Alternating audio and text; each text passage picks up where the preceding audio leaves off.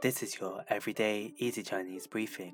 大家好，我是林老师，and in under five minutes every weekday, you'll learn a new word and how to use this word correctly in phrases and sentences. Today's word of the day is gei, gei, which means to give. Let's practice by making different words, phrases, and sentences with gei. The first word is 交给,交给,交给 which means to hand over. Let's look at each character of this word. "Jiao" means to deal and "gei" means to give. Please hand over your homework to me on time. A phrase we can create with "gei" is gei mianzi. This means to give face. Giving face means to show respect to others, although this concept is very hard to explain in just one sentence. Or dealing with someone who is a bit disrespectful, you can say 给点面子吧.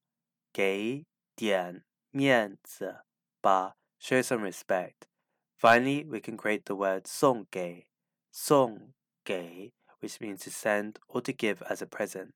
The 送 here means to send. A way of using it in a sentence is 我送给你一个礼物吧。我送给你一个礼物吧. Let me give you a present. Today we looked at the word "gei," which means to give, and we created other words using it. These are 交给 to hand over, 给面子 to give face, and 送给 to send or to give as a present. To see this podcast transcript, please head over to the forum section of our website www.everydayeasychinese.com where you can find even more free Chinese language resources. See you again soon for more practice.